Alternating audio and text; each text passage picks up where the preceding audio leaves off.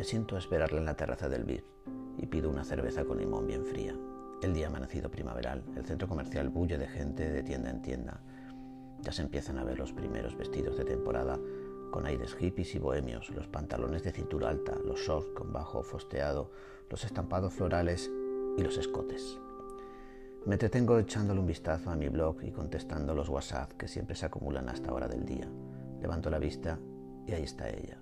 Lleva un vestido camisero con estampado a cuadros. Todo le queda tan bien. Me levanto y nos saludamos con dos besos. Yo apoyo una mano en su cintura para acompañarla hasta que se sienta a mi lado. La examino con una sonrisa. Se ha pintado los labios de un tono rosa fucsia efecto frosted.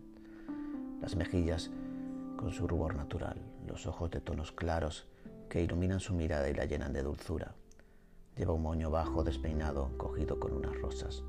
La camarera se aproxima y la mira con envidia. ¿Qué va a tomar la señora? le pregunta. Lo de señora no le ha sentado muy bien.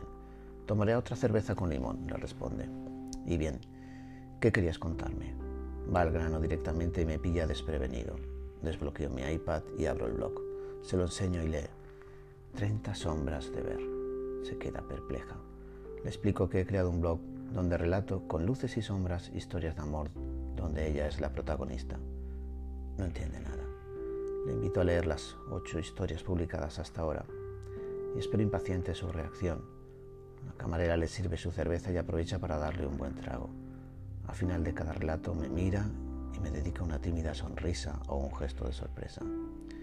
Termina, me devuelve el iPad, cruza los brazos y apoya su cuerpo en el respaldo de la silla.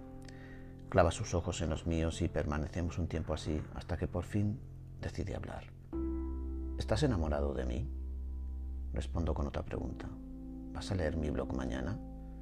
Me contesta con un lacónico. Lo pensaré.